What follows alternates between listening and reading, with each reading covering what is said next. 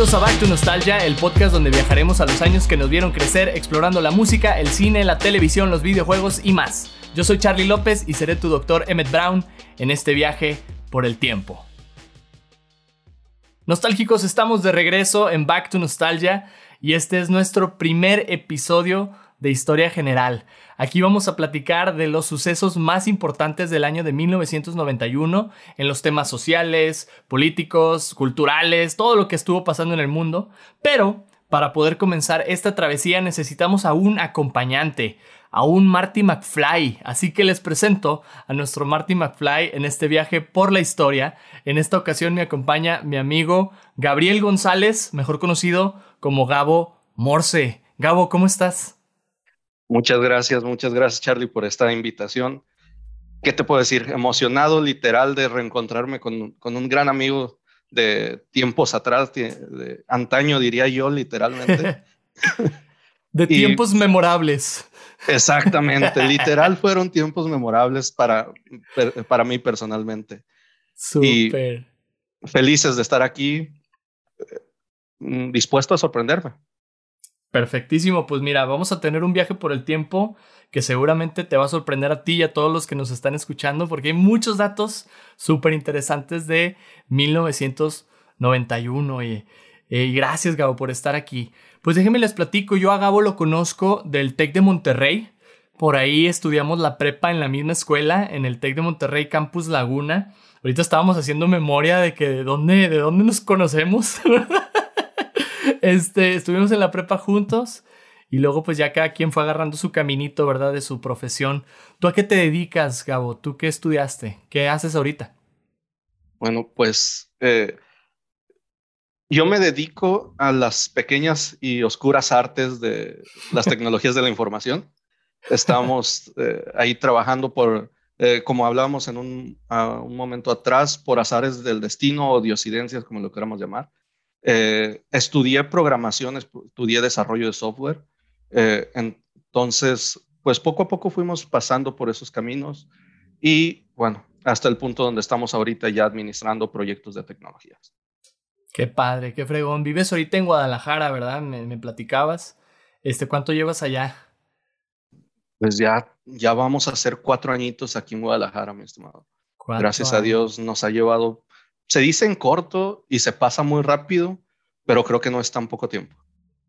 Sí, no, se va volando el tiempo, ¿no? Yo acá en Monterrey, Santa Catarina, donde ahorita vivo, llevo ya seis años, fíjate, entonces se va volando la vida.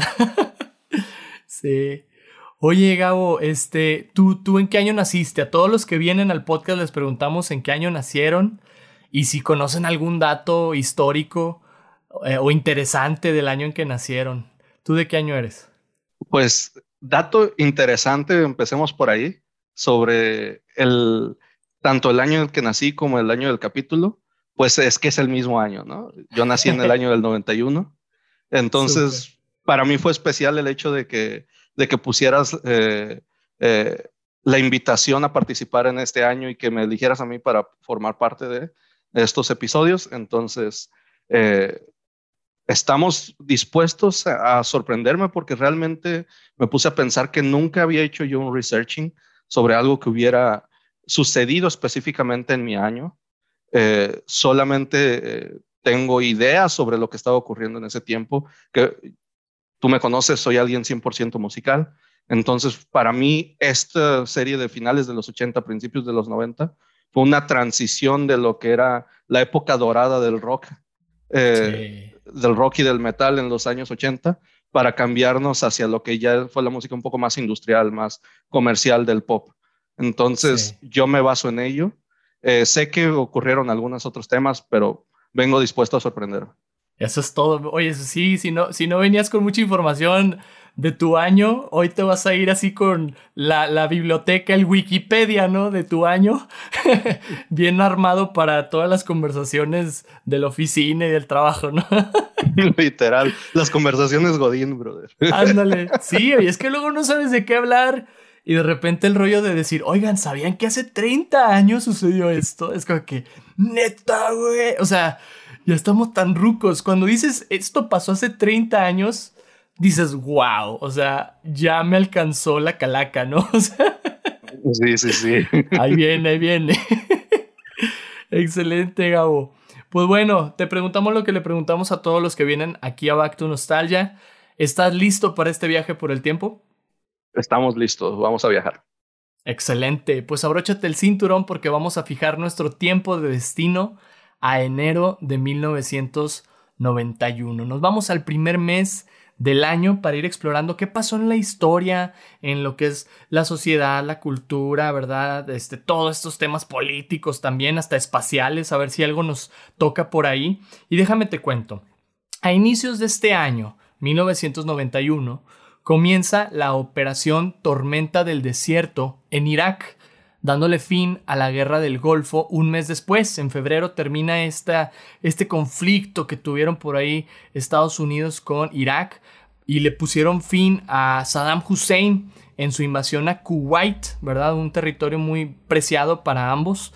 Y, al tema de las armas nucleares, ¿verdad? Que años después regresó ese tema con, con este George Bush, hijo, ¿verdad? Por ahí seguro te acordarás. También en enero se realiza, fíjate bien este dato, está bien interesante, se realizó el primer cruce del Océano Pacífico en globo aerostático. Fue de Japón a Canadá. O sea, se aventaron hacia el viajezote eh, en globo. Yo creo que fue muy largo el camino, seguramente. Este, y se atrevieron a hacerlo en globo aerostático. También en enero de ese año inician operaciones los hoteles Holiday Inn Express ¿Quién no se ha quedado en un Holiday Inn, verdad? Pues tienen 30 años esas cosas. Y en México, el parque Xcaret y el sistema de alerta sísmica de la Ciudad de México se andaban estrenando. Eran cosas nuevas, ¿verdad? Este parque muy famoso Xcaret y lo que ahorita pues mantiene a todos alertas de los sismos allá, era nuevo en ese entonces, ¿no? Pero nada de esto tendría el impacto que tuvo el siguiente eslogan. Girl Power.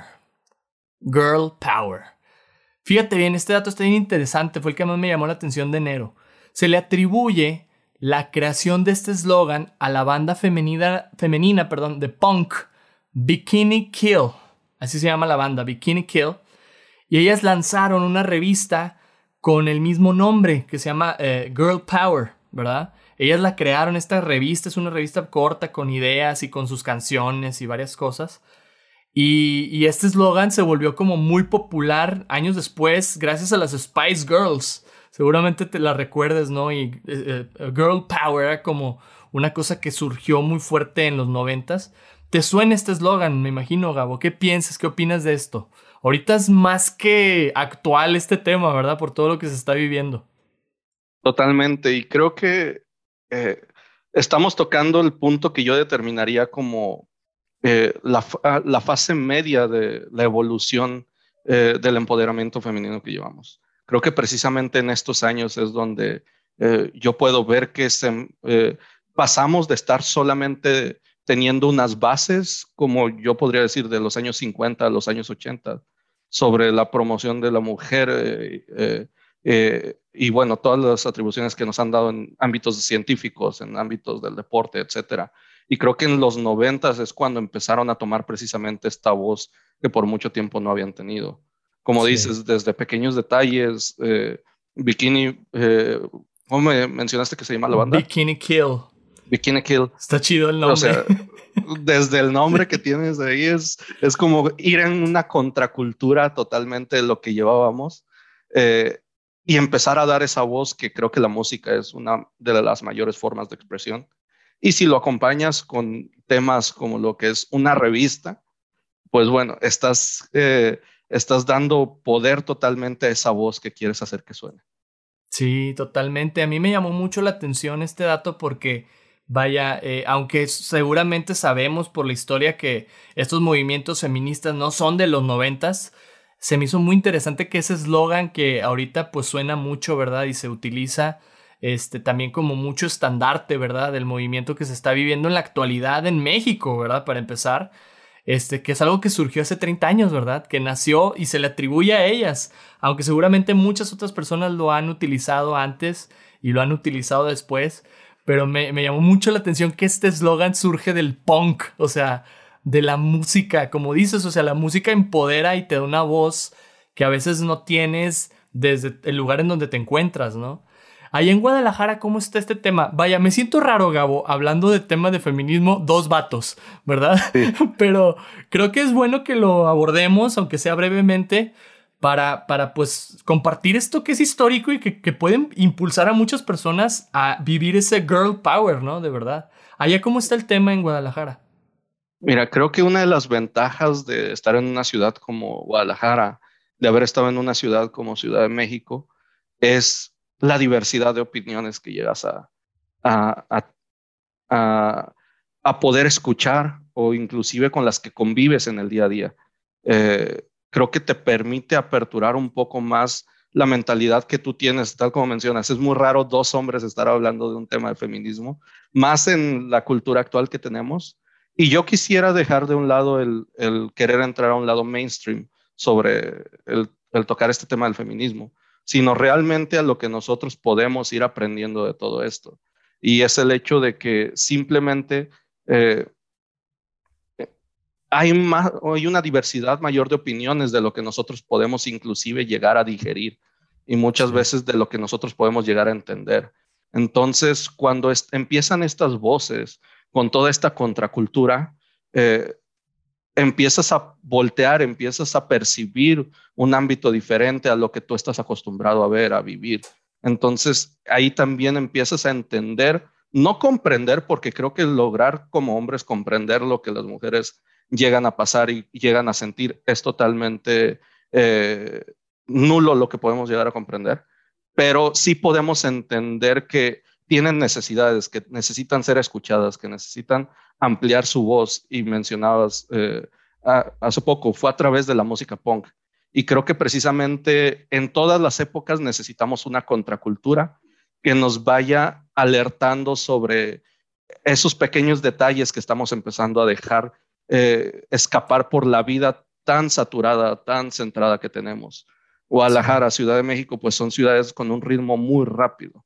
Entonces, cuando llegan estos colectivos a decir, oye, voltea, no es solamente tu vida la que tienes, no es solamente eh, tu día a día en el trabajo lo que tienes que estar viendo, sino también hay temas importantes, hay temas que tienes que voltear a ver y, por lo menos eh, voltea y, dinos, gracias por lo que estás haciendo, o voltea y dinos, ¿sabes qué? Mereces esto también, sigue luchando. O sea, desde esos pequeños detalles que nosotros podamos ir teniendo, cuál sea la causa, en este caso eh, la causa feminista, creo que ese tipo de detalles son de valorar grandemente. Sí, totalmente, totalmente. Yo, yo lo que diría en este tema es revivamos el girl power, o sea, hagámosle ese homenaje de 30 años al eslogan, eh, dejando que esto suceda, ¿verdad? En nuestras ciudades, en nuestro país.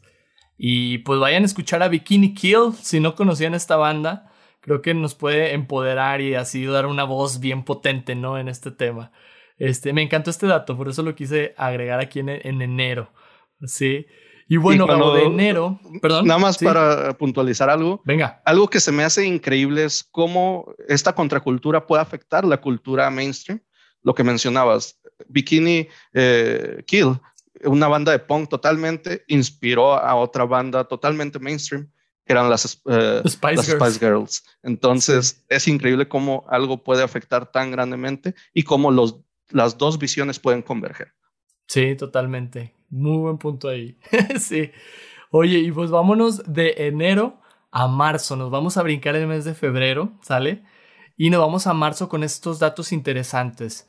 En marzo de 1991 Alemania recuperaba su independencia completa de manera formal de los países que tomaron posesión eh, de ella o ocupación de, Alemania después de la Segunda Guerra Mundial. Eh, los países fueron Francia, Gran Bretaña, Estados Unidos y Rusia.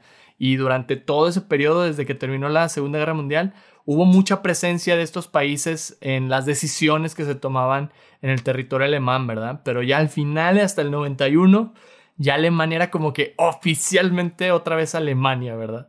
Este, también en marzo, la empresa Exxon acuerda pagar un billón de dólares por el derrame petrolero en la península de Alaska provocado por el buque Exxon Valdez. Este derrame ocurrió el año que yo nací, en el 89, y dos años después fue cuando ya tomaron responsabilidad económica, ¿verdad? Los de la empresa. También en otros datos, fíjate, eh, ahí viene este que es el que yo creo que es el más importante de marzo. Si ustedes pensaban que casos como el de George Floyd en Estados Unidos o como el de Victoria Salazar en México, en Tulum, no sé si supiste este caso este año, son cosa nueva, ¿verdad? Esta opresión de las autoridades a alguna persona, algún civil. El siguiente caso demuestra que la autoridad, a la autoridad le falta un chingo de justicia, un chingo de justicia, ya que el 3 de marzo de 1991 se daba la brutal golpiza al taxista afroamericano Rodney King en la ciudad de Los Ángeles por parte de unos agentes de policía. No sé si has escuchado de este caso de Rodney King o alguna vez has escuchado, Gabo, de los LA Riots, los disturbios de Los Ángeles de 1992.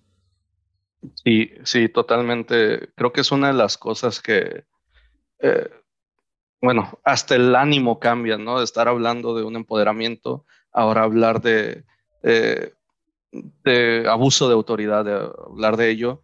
Y es triste saber que, bueno, estamos hablando de 30 años y podemos decir que el avance es prácticamente nulo en esta materia. Sí, es horrible. Es horrible, o sea, lo de George Floyd fue prácticamente hace un año, ¿verdad? Que, sucedía este, pues, video viral donde lo, lo, trataban de manera muy injusta las autoridades y pues terminó falleciendo George Floyd. Pero esto no es algo nuevo y para el tiempo de Rodney King, hace 30 años, tampoco era algo nuevo, ¿no?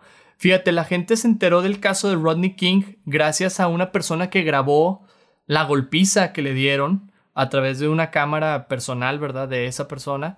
Este, él se llamaba George Holiday, grabó el video y se lo mandó a una cadena televisiva en Los Ángeles y fue como se difundió pues el abuso, ¿verdad? En una época donde no teníamos los celulares, o sea, que ahorita ya para todos lados traes cámara creo que fue de los primeros videos virales que, difundieron abusos, ¿verdad? En, la historia, creo. Este, y, no sé, como que me hace pensar en la importancia que tienen estos aparatos, ¿verdad? Claro que nos idiotizan todo el tiempo ahí de que horas y horas en las redes sociales y con juegos y tonterías, pero luego pueden ser muy útiles para la justicia social, ¿no? Este, pero este caso Rodney King, este, lo quería mencionar porque el próximo año, en la temporada 4, vamos a hablar de los LA Riots. Entonces era importantísimo mencionarlo. No sé qué opinas, cómo está este tema aquí. Vaya, creo que es más potente el tema en Estados Unidos por las cuestiones raciales, pero México no estamos lejos de esto tampoco. Es que tristemente creo que cada región, cada país, tropicalizamos eh, el racismo y el clasismo. Eh, la expresión es diferente y a lo mejor eh, el target de cada uno de estos eh, actos de discriminación son diferentes, pero el fin es lo mismo, la, la, raíz es lo mismo. Y es básicamente, creo que como seres humanos se nos olvida que, que debemos de comportarnos como si fuéramos uno mismo, ¿no? básicamente tener un poco de empatía. Ya no vamos al, al mayor nivel que es tener amor por la persona, no, ten un poco de empatía, tratar de ponernos en el, en el lugar de decir, brother, si yo estuviera en su lugar, ¿cómo me sentiría que me trataran el 10% de lo que yo estoy tratando a alguien? Y vamos desde algo básico, que personalmente creo que desde ahí empieza todo. ¿Quién está cerca de ti en el día a día? A lo mejor voy a una taquería, el mesero que me atiende, y mínimo, mínimo el detalle que yo he visto en algunas personas y que me da un chorro de coraje, es que no puedes voltear y ver al mesero a los ojos. Es donde dices, oye cabrón, nadie es inferior a ti. Todos somos, estamos al mismo nivel, que gracias a Dios tú puedas comprar unos tacos. A lo mejor él puede comprar más tacos que tú, pero por algo ese día está ahí sirviendo mesas. Simplemente ten empatía, ten un poco de humanidad, llamémosle, eh, para que tú puedas decir, oye, eh, esta persona no importa su color de piel, no importa su mentalidad, no importan sus gustos, simplemente es un ser humano el cual merece el mismo valor y el mismo respeto que tú tienes. Y creo que de ahí nace todo. En tema racial eh, es lo mismo. O sea, creo que a lo mejor cuando hay confianza, pues tú puedes llegar a bromear, puedes llegar a hacer cualquier tipo de cosas, pero hay una línea muy delgada entre participar en algo discriminatorio, aun sea tu amigo más cercano, y eso es qué es lo que a la otra persona le puede ofender, no qué es lo que para mí me parece gracioso, sino tener esa línea delgada de a quién te estás dirigiendo. Y ya vamos a lo, a lo más profundo que es lo que mencionabas de, de los actos de discriminación, eh, ya directamente físicamente, como, como eh, es esto eh, de asesinatos, inclusive linchamientos, es donde dices, brother, sí entiendo que hoy en día es muy difícil el, el, identificar si, si un video fue grabado correctamente o no, por lo que mencionabas del celular, pero también podemos potencializar y, y, y concientizar, concientizarnos como, eh, como público en general de decir, bueno, no sé si esto fue o no fue como me lo están mostrando, pero yo sé que eso existe. Y si yo empiezo por lo que a mí me toca, ese es el pequeño cambio que podemos empezar a hacer. Sí, totalmente de acuerdo. O sea, nos, nos volteamos a ver más bien, o volteamos a ver al otro, pero a veces olvidamos voltearnos a ver a nosotros en el mismo tema, ¿no? Es fácil decir, no, yo no soy racista, ah, yo no soy clasista, pero eh, chécate cómo tratas a las demás personas, ¿no? Como, como dices, sobre todo a los que están cerquita de ti, ¿no? Este, pero sí, este tema está muy fuerte y vaya, eh, dos temas sociales, empezamos muy sociales, ¿verdad? Bien acá de que activistas este episodio, pero creo que son los temas que más marcaron ese momento de los noventas, ¿no? O sea, y, muchas cosas han cambiado a raíz de, ambos temas, tanto Girl Power como este tema de Black Lives Matter, ¿verdad? Que en ese entonces no había el hashtag, ¿verdad? Pero creo que era la ideología que estaban tratando de, impulsar y de promover en, este tema porque pues la gente se ve afectada, ¿sí? Y, vaya, lo mencionamos hoy a Rodney King y, bueno, esta, esta tragedia que él, pasó, pero esto es nada más la punta del iceberg, o sea, en la temporada que viene después de esta viene lo bueno y se va a poner bien interesante para seguir hablando del tema, Gabo. Y bueno, de marzo nos vamos a ir a abril, ¿sale? Vamos a irnos a abril. Hoy le vamos a dar hasta junio en este episodio para que podamos platicar de lleno todo lo que sigue después en la segunda parte de historia general. Y fíjate, en abril, ahí te va. Mientras en Holanda se robaban 20 pinturas de Van Gogh con valor de 500 millones de dólares del Museo de Ámsterdam, acá en Monterrey se llevaba a cabo la apertura de una de nuestras obras de arte del transporte la línea 1 del metro de la ciudad. Ay, Dios mío. Oye, es que me llamó mucho la atención este dato porque yo me muevo en el metro y el metro tiene 30 años.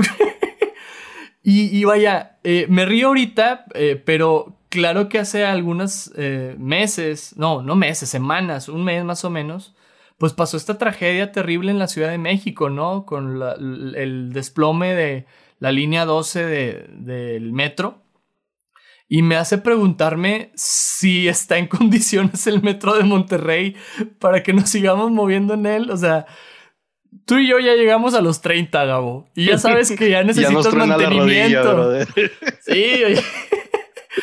¿Tú ya te mueves en transporte público o lo has usado? Ya me decías que viviste en la Ciudad de México y ahorita estás en Guadalajara. ¿Eres de los que se mueve así en transporte público de repente? ahorita aquí en Guadalajara, eh, la verdad uso poco el transporte público. Mm. Tristemente la ciudad eh, es efectivo, no es mal transporte público. Mi única queja es que las rutas están trazadas con mucho rodeo. Creo que es parte de todo el país. No tenemos una trazabilidad efectiva de rutas. Eh, a diferencia de lo que es, aquí no se le llama metro, aquí es el tren ligero.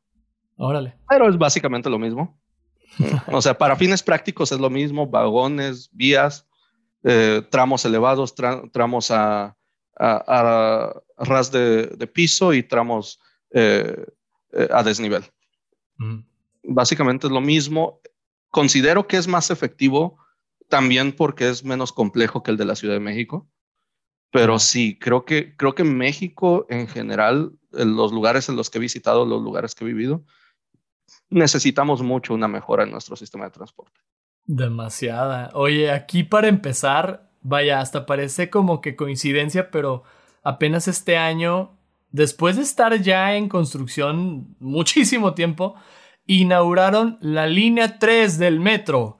O sea, aquí el metro de la ciudad de Monterrey, vaya, es para el centro de la ciudad. O sea, te lleva de un lado al otro al centro y, y a, bueno, a unos municipios que están aledaños.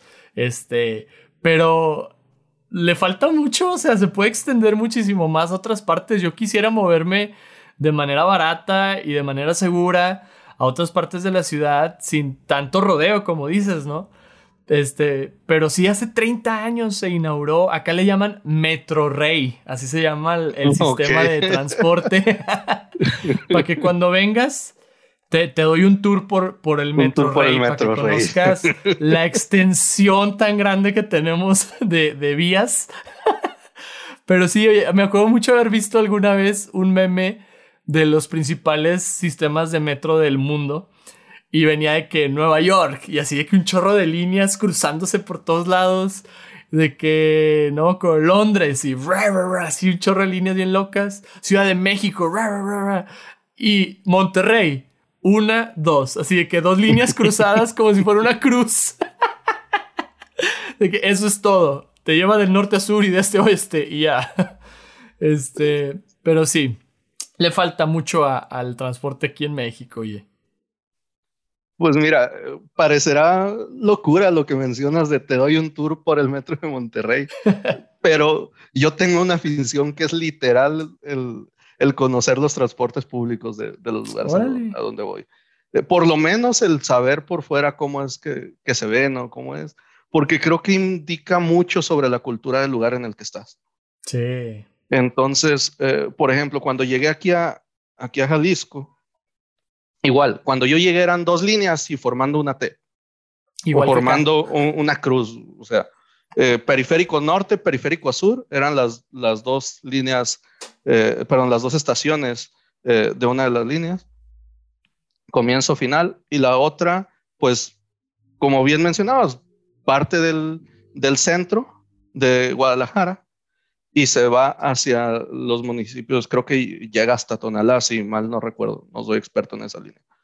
y ahorita ah, tenemos menos de un año con la línea 3 también. que cuando yo llegué a Guadalajara ya estaba en construcción y tardaron casi tres años eh, desde que yo llegué, más el tiempo que ya llevaban construyéndola, en habilitarla. Entonces creo que mucho es por parte de los gobiernos que nos han tocado, benditos gobiernos. Eh, tantito es que creo que los sindicatos de transporte también están hechos una mafia en el país. Hace poco eh, eh, me, fascina, me mama lo que es los temas de política. Hace poco me puse a, ver el, el, debate que hubo ahí con, con sus candidatos para gobernadores. Vale. el que transmitió Milenio. Y tocaban precisamente el tema de transporte. Y, es ahí donde te das cuenta que se vive lo mismo en Ciudad de México, se vive lo mismo aquí, se vive lo mismo en Monterrey, que son las eh, tres de las cuatro ciudades más grandes del país. Y, veo los mismos factores. El primero es políticos incapacitados y sin interés por mejorar las condiciones de transporte.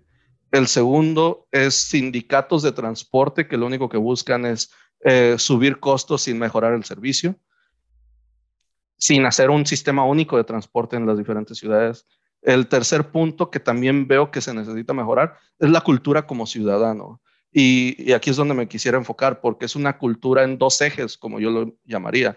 El primer eje es el de colaboración con los gobiernos, que si bien no son los mejores, pero es lo que nos tocó y es lo único que tenemos. No podemos hacer las cosas solos. Entonces necesitamos ver cómo colaborar con los gobiernos que tenemos y cómo impulsar, cómo exigir, pero de una forma efectiva. Y el tercero es una cultura del cuidado. Cuidar lo que tenemos, cuidar lo que nos pertenece. No porque un gobierno nos deba dar mantenimiento, significa que nosotros los vamos a, descuidar. En Ciudad de México, tiro por viaje, nos detenían los, los, los viajes y podías durar 20 minutos en medio de, de, una estación y otra porque a alguien se le ocurrió tirar una lata a, las vías del tren, entonces eso causó, causó baja en el servicio de electricidad y hasta que no iban, la quitaban y reponían todo, se podía continuar. Entonces, qué loco. creo que son tres los ejes que tenemos como falla en el país, que si vas a otros lugares, tú lo, por ejemplo, eh, tanto admiramos en el tema de transporte a los japoneses, y tú dices, sí, pero ve la cultura que ellos tienen, o sea, ellos no necesitas decirle, espérate que se abra la puerta para entrar al maldito metro. sí, deja que no la quieres abrir como diría Freddy el Regio, como de Walking Dead. de que todos parecen zombies, ¿no? Sí, cabrón. sí, es un relajo eso. O sea, tienes razón. O sea, es mucho de la cultura también de nosotros. Este, oye, tengo tantas historias que contar de, de transportes públicos. O sea, yo lo que llevo viviendo acá, yo me he movido en transporte público y después de tantos años, casi 5 o 6 años, o sea, te das cuenta de la realidad y que no cambia. O sea, por más que te esfuerzas, es como que, híjole, o sea, sí está muy eh, mafiado eh, todo esto, ¿no? Como muy corrupto todo esto. Este, no, yo me he peleado con choferes, o sea, de que, de mil cosas. Ay, Dios mío, pero como dices, yo creo que juntos como ciudadanos sí podemos hacer un cambio, ¿no? Y vaya, ahorita es como un homenaje aquí, 30 años del el metro, pero cuídenlo, oigan, para que nos dure 30 años más, ¿verdad? Hay que cuidarlo también. Y como diría el meme ahorita, imagínate haber nacido en Suiza y perderte todo lo que vives en el transporte público en México, bro. Sí, hombre. No, me da risa eso también, ¿no? Yo tengo muchos estudiantes y se van a estudiar bueno, antes de la pandemia, obviamente, a, Europa, a Estados Unidos, otros lados. Y allá se mueven en transporte público todo el tiempo y dice que es lo máximo, el metro y el esto y el otro. Nomás llegan acá y no, gracias. Y es entendible, o sea, dices, claro, o sea, porque allá se ve que está bien chido y está cuidado. Pero les digo, aquí también, un día anímense, no pierden nada, o sea.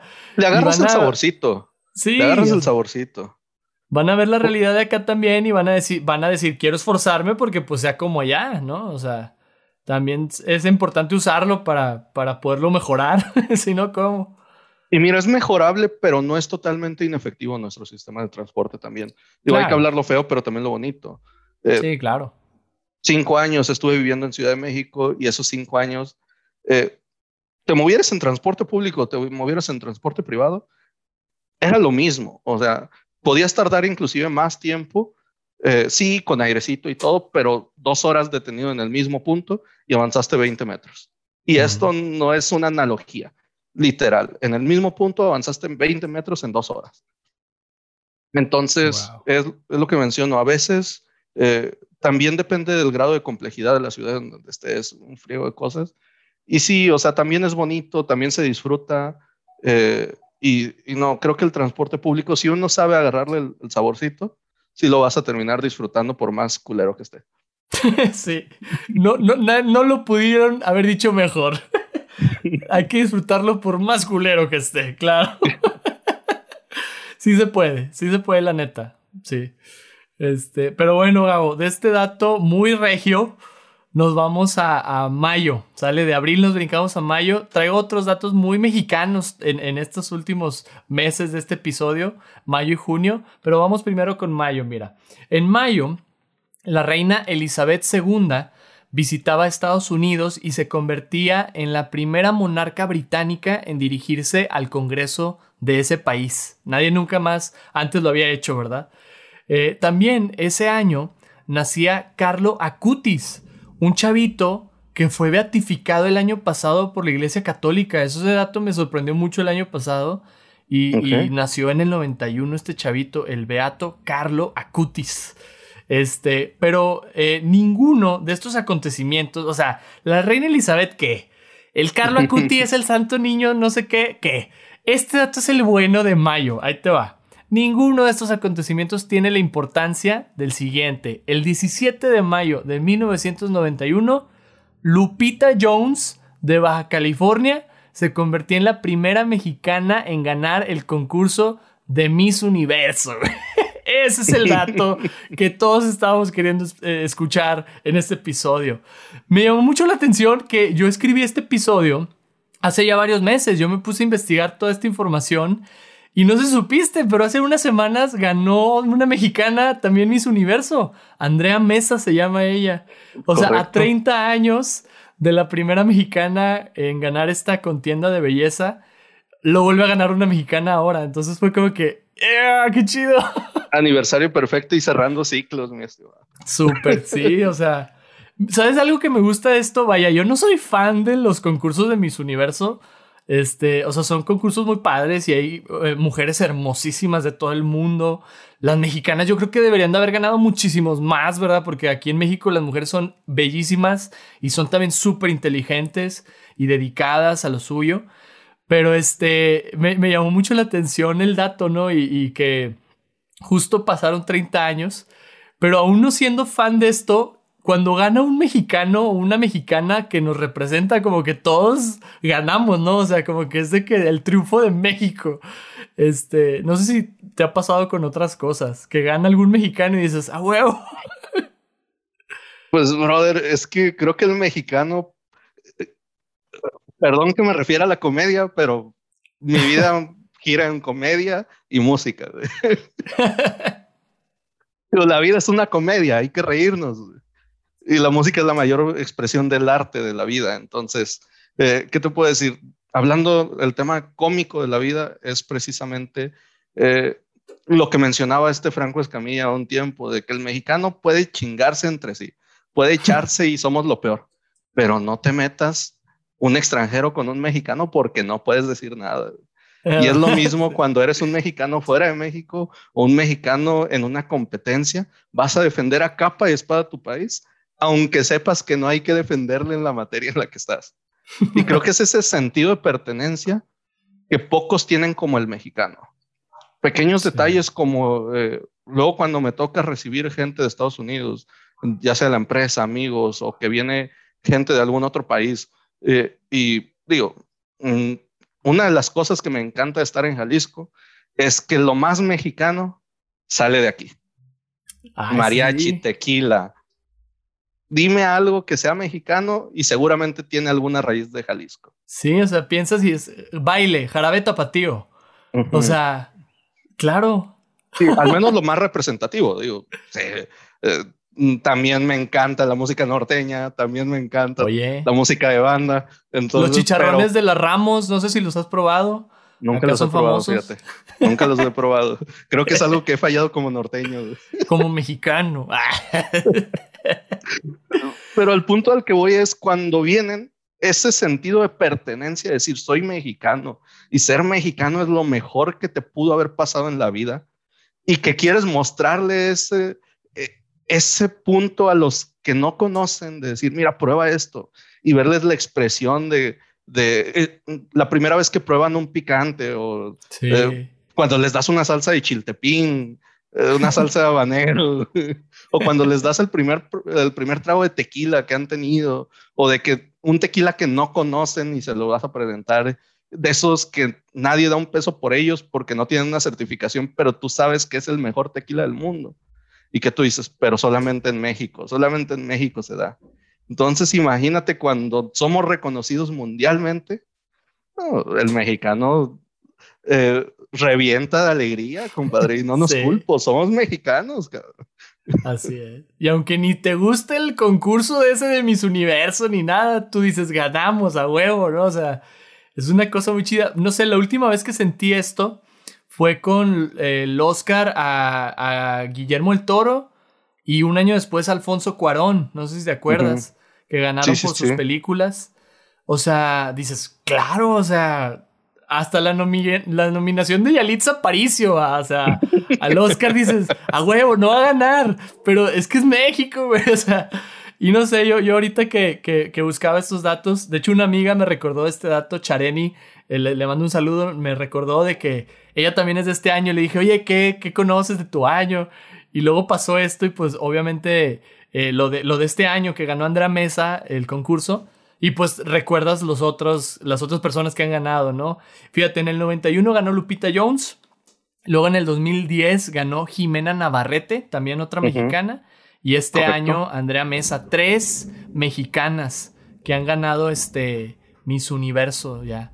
Este, y bueno, ahorita como dato ahí para que estén en, en, la corriente de lo que está pasando, Lupita Jones se anda lanzando de candidata a la gobernatura de Baja California por el partido Morena y como que, ay, ah, Lupita, ya en qué andas tú, me digo, se respeta, pero no sé, yo de lo que le he seguido y le he estado viendo es como que, ay, como que es una señora así como que muy, no sé, como que muy regañona y como que ya está así en su rollo ella, ¿no?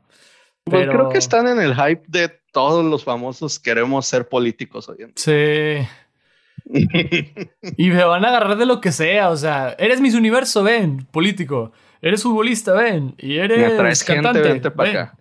Sí, o sea, no, no, no, eso no. Pero bueno, lo que sí le reconocemos es que nos trajo mucha alegría hace 30 años que ya haya ganado este concurso y por eso lo mencionamos aquí en Back to Nostalgia, Gabo. Y bueno, nos vamos de mayo, Gabo, a junio, el último mes de este episodio, ¿verdad? Vamos a seguirle los otros meses en el siguiente episodio. Así que por lo pronto les vamos a dejar hasta junio para que se queden picados, ¿no? En junio, el narcotraficante colombiano Pablo Escobar se entregaba a la policía. ¿verdad? Fue un año donde pasó esto y, vaya, todos conocen la historia de, de, este hombre y hasta series de televisión y de Netflix le han hecho, ¿no? Por otra parte, en Sudáfrica el apartheid llegaba a su fin de manera legal. Este tema de la segregación racial que hubo en Sudáfrica durante muchos años, por lo cual Nelson Mandela terminó siendo prisionero de cárcel, que un año antes, en el 90, fue liberado, por cierto, entonces fue como que un boom, ¿no? De, liberarse en este tema en Sudáfrica. Otra cosa que pasó en, en junio, Boris Yeltsin fue elegido como el primer presidente de Rusia eh, ya unos eh, meses de que terminara o se eh, desintegrara la Unión Soviética, ya estaban eligiendo a su primer presidente. Y un dato bien curioso que me llamó la atención es que Rusia, hasta la fecha, solo ha tenido tres presidentes. Boris Yeltsin duró ocho años, luego estuvo Vladimir Putin nueve años, luego hubo un presidente llamado Dmitry Medvedev, cuatro años, y ahorita otra vez Putin. O sea, han sido tres personas que han fungido como presidentes de Rusia, como que todavía muy soviéticos ellos en estos temas, ¿no? Este, y vaya, te comparto todos estos datos, pero los buenos, los buenos son estos. En junio, en México, el arte tenía una noticia triste, pero también una noticia feliz. Ese mes fallecía el pintor Rufino Tamayo, ¿verdad? Rufino Tamayo, pero en Monterrey se inauguraba el Museo Marco, el Museo de Arte Contemporánea. Como que se pegaron esas cosas, ¿no? Este, el arte nacía en una ciudad como un lugar para el arte, pero también perdíamos a un artista muy famoso mexicano. No sé si eh, reconoces así mentalmente algunas de las pinturas de Rufino Tamayo, pero yo buscándole me di cuenta de una que todo el tiempo la vimos en la primaria. No sé si te acuerdas de el Atlas de la primaria que tenía una imagen como de un monito con una luna o con unas estrellas. Esa es una pintura de Rufino Tamayo, fíjate. Lo hemos visto toda la vida y ni cuenta nos hemos dado. Totalmente. Y, ahorita que estabas mencionando el, eh, el, eh, el, bueno, ¿cómo podemos tener esta contraparte de una muerte contra un nacimiento? Creo que es precisamente, podríamos hacer la analogía del ciclo de la vida o inclusive un tema personal, si vamos a ello, donde siempre que algo van a hacer, algo importante van a hacer, necesitamos que algo fallezca, necesitamos terminar algo. Eh, puedes usarlo como analogía, puedes usarlo como un tema eh, literal, pero creo que, creo que es necesario eh, y precisamente de ahí sale mucha inspiración que tú puedes tener tanto de los nacimientos como de las partidas.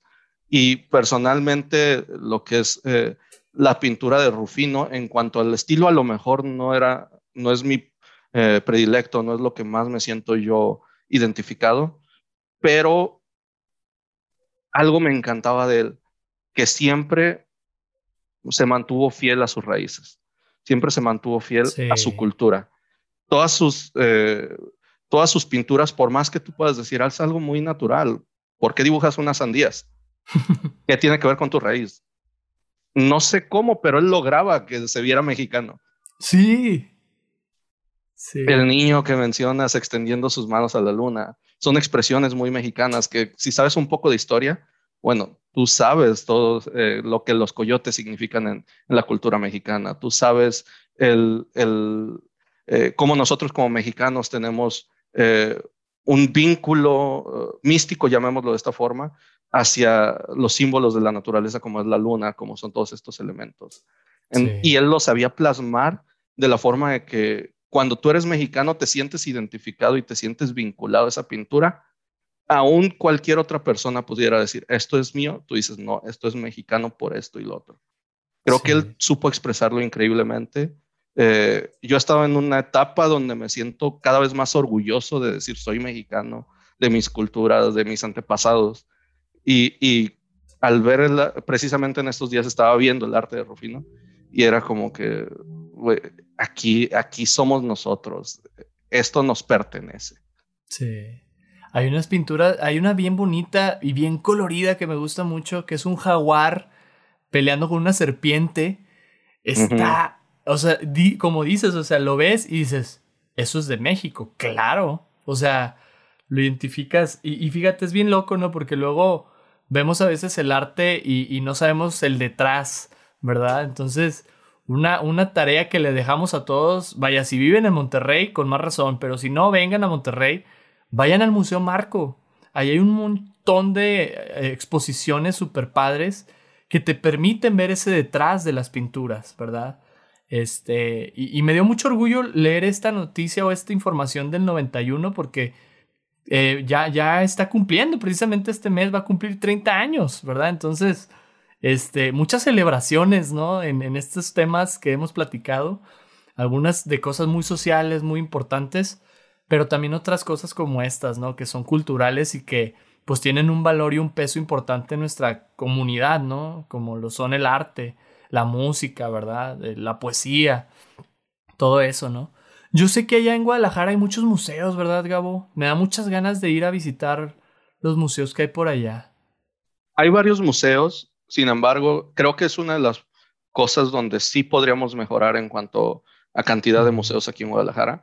Eh, tal cual tú sabes, Ciudad de México es la ciudad con el mayor número de museos en el mundo.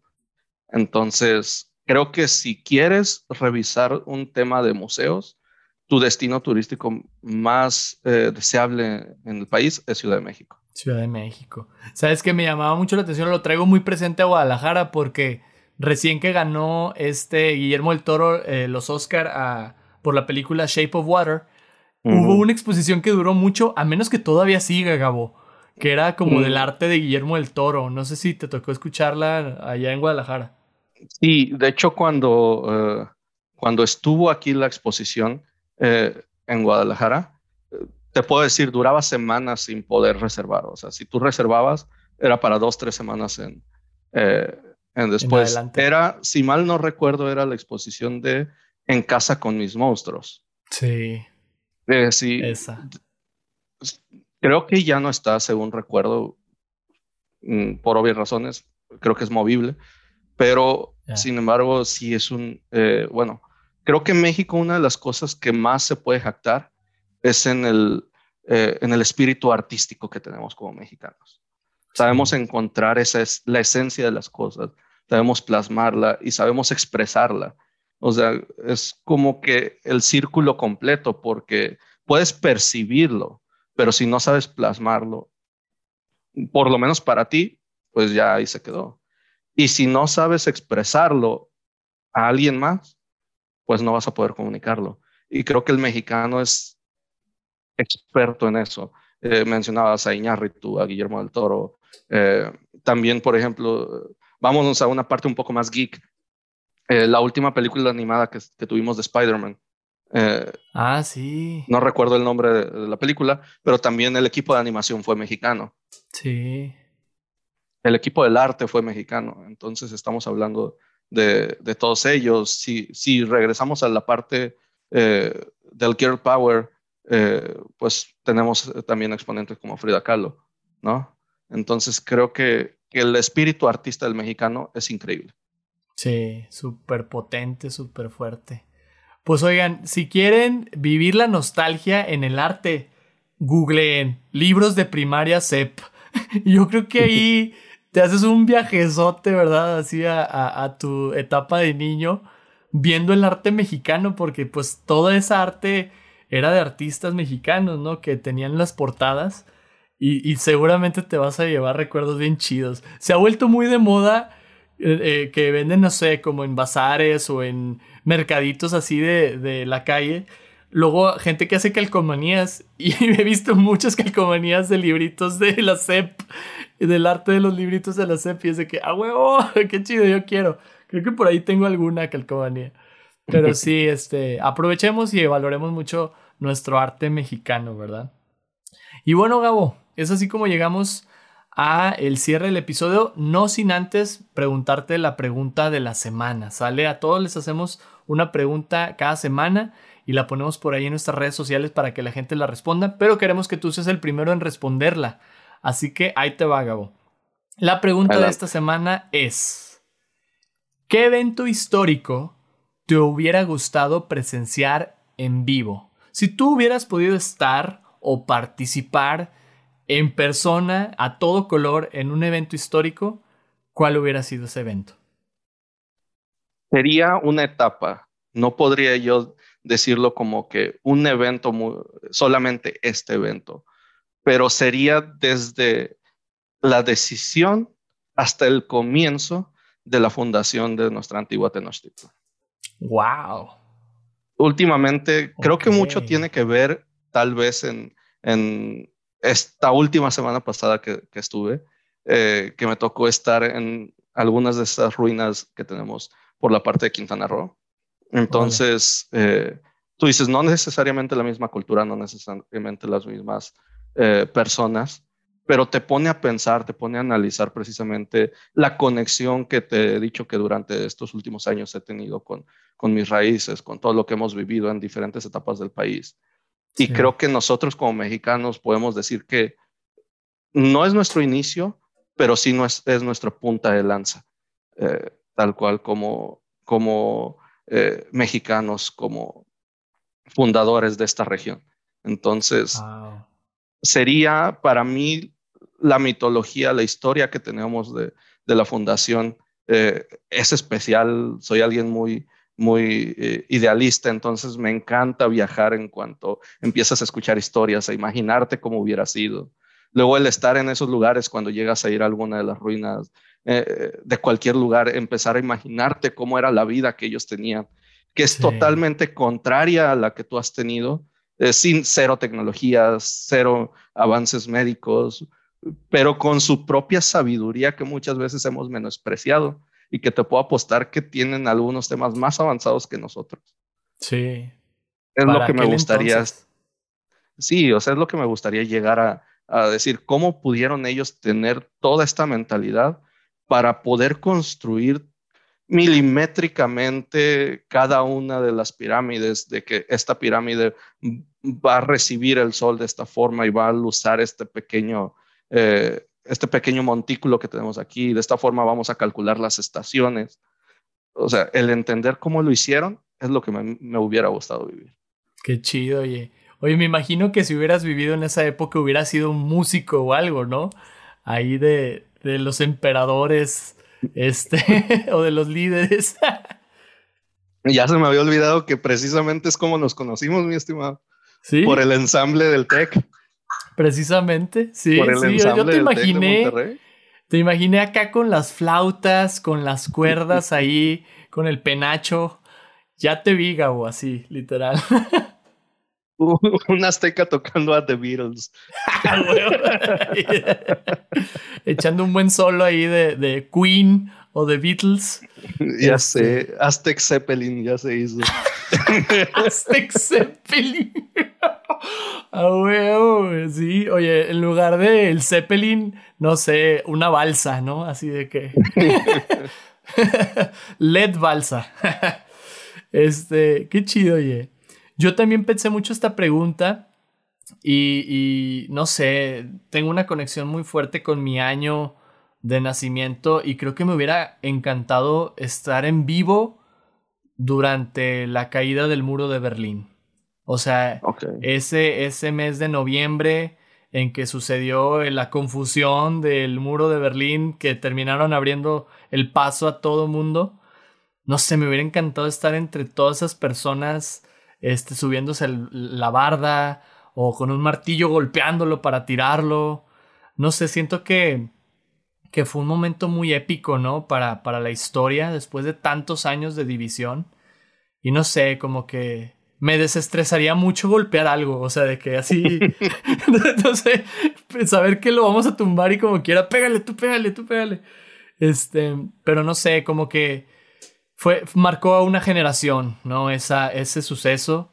Y aunque yo era un bebé, o sea, tenía meses cuando eso sucedió, me, me marcó a mí, ¿verdad? O sea, es una cosa que me marca a mí. Hubiera estado bien chido estar así en vivo a todo color no estar en la foto nada más, sino así de que... Participando en ello. Sí, claro. Y luego el concierto, eh, un año después dieron un concierto bien importante ahí y hubo bandas increíbles, ¿no? Entre ellas Roger Waters presentó ahí este show. Claro que cantaron The Wall de Pink Floyd, ¿no? Entonces es de que, ah, ver, está bien chido también estar en ese concierto. Y, Fíjate que sobre ese tema, no soy tan fan de Roger Waters como Roger Waters, pero soy fan de Pink Floyd, obviamente. Claro. Obviamente tengo que ser fan de Pink Floyd. Pero Scorpion, señor, creo que su máxima canción nació de, ese evento. De ese evento. Su máxima pues, canción nació de ese evento. Sí, de hecho es de ese año, es del 91. Salió en 90, 91, pero se escuchó durante toda esa, ese primer inicio, ¿no? De, los 90 eh, Winds of Change, ¿verdad? Wind of Change. Buenísima rola, sí, cómo no. Qué chido. Oigan, pues les repetimos la pregunta de la semana para que ustedes también la respondan. ¿Qué evento histórico te hubiera gustado presenciar en vivo? Si tú hubieras podido estar ahí para verlo o para participar de él, ¿qué evento te hubiera gustado ver en vivo? Les invito a responder a la pregunta de la semana en nuestra cuenta de Instagram, arroba back to nostalgia podcast, y por ahí vamos a estar leyendo sus ideas, sus comentarios. Gabo, ¿disfrutaste de este viaje histórico por el tiempo? ¿Qué tal te pareció?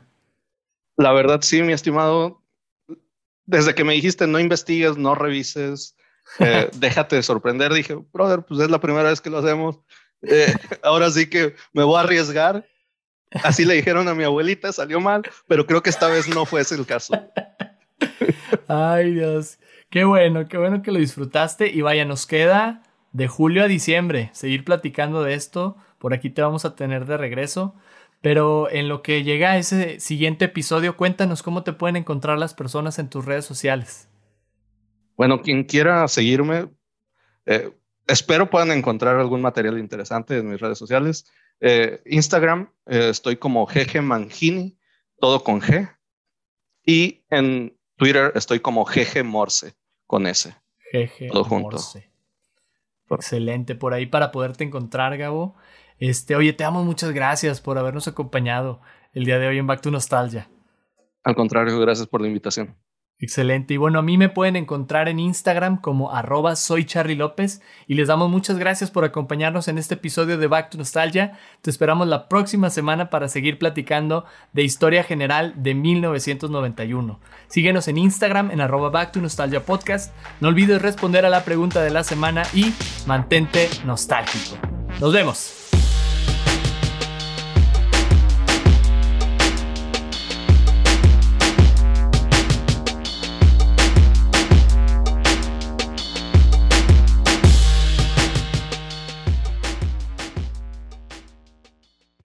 ¿Cuál es la típica frase chilanga que no puede fallar cuando usas tu acento chilango? depende, Yo estoy pensando también. Depende, depende qué es de lo que estemos hablando, porque por ejemplo, eh, para decir un simple sí, o sea, nosotros, eh, lo más que se conocen en, en, el país de un chilango diciendo sí, es el típico Simón. Simón, Simón carnal. Cámara. Pero, pero, por ejemplo, ya cuando estás ahí, algo que se me hacía bien, bien de risa, compadre, ya que estábamos por allá, porque pronto estaba hablando con mis amigos y, ¿qué onda? Vamos para allá. Y luego de pronto ellos, va, va, va, va, va, va, va, va, va. Y yo, oh, las Con uno primeras veces tengo. como que hijo su madre, Como que si quiere ir, ¿verdad? Va, va, va, va, va, va, va, una va, va. metralleta, cara. Ay, los chilangos. Hey, ¿qué tal? Soy Charlie y te quiero compartir un adelanto de mi nuevo podcast. Calle Camarena, número 17. Aquí es.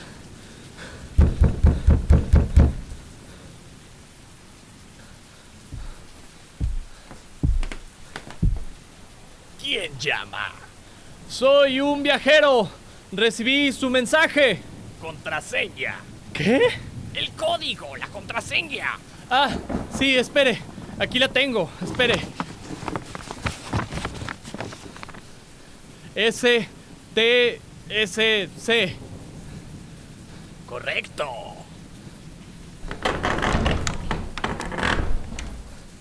Adelante. Gracias. Yo soy Charlie López y estás escuchando Story Lab, un espacio para experimentar con tus oídos. Story Lab es un proyecto que inicié con el fin de promover el voice acting. Aquí podrás escuchar audiocuentos y sumergirte en el sonido.